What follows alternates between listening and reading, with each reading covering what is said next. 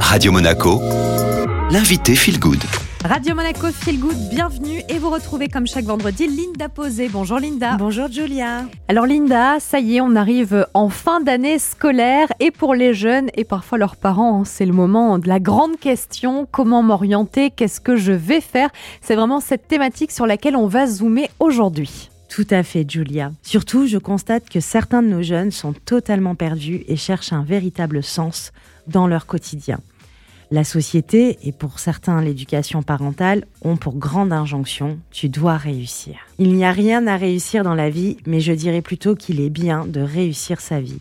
Et réussir sa vie, c'est suivre ses aspirations profondes, d'être animé par ce que l'on fait, car lorsque nous sommes portés par le cœur, la magie opère, tout devient plus fluide, plus accessible, plus facile. C'est un alignement parfait.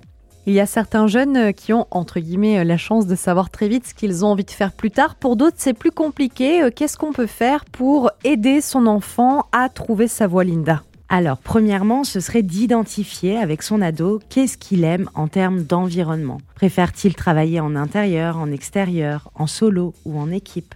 Ensuite, quels sont les horaires qui lui correspondent? On n'a pas tous notre zone de génie H24 de 8h à 22h euh, le soir. Est-ce qu'il a une passion, un hobby? Qu'apprécie-t-il dans cette expérience?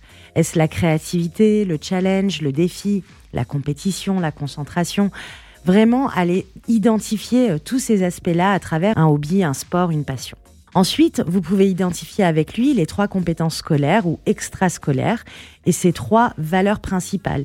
Exemple, je suis doué en histoire ou en art plastique. Et là, encore une fois, décrypter l'idée. Pourquoi tu te sens bien dans telle ou telle matière?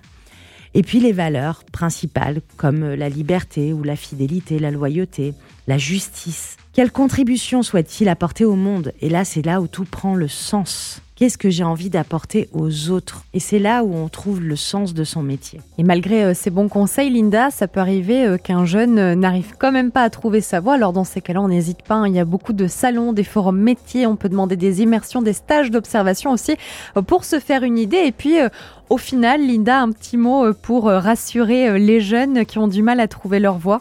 Aujourd'hui, nous ne restons plus dans le même métier et au même poste toute notre vie, car ce qui nous anime aujourd'hui évoluera très certainement dans dix ans. La reconversion pro est très démocratisée et il n'est pas essentiel d'avoir une projection sur toute sa carrière professionnelle. Alors lâchez vos peurs, chère jeune génération Z.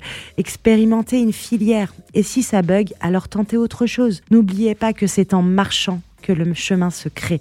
À travers une première expérience, vous allez découvrir de nouvelles personnes, de nouveaux prismes, et peut-être que cela vous mènera vers des contrées bien plus inspirées pour vous. Une jolie façon de conclure notre échange. Linda, merci beaucoup d'avoir été avec nous. On se retrouve avec grand plaisir la semaine prochaine. L'interview est disponible sur toutes les plateformes d'écoute en tapant Radio Monaco Feel Good. Et on retrouve maintenant la musique Excellente Matinée.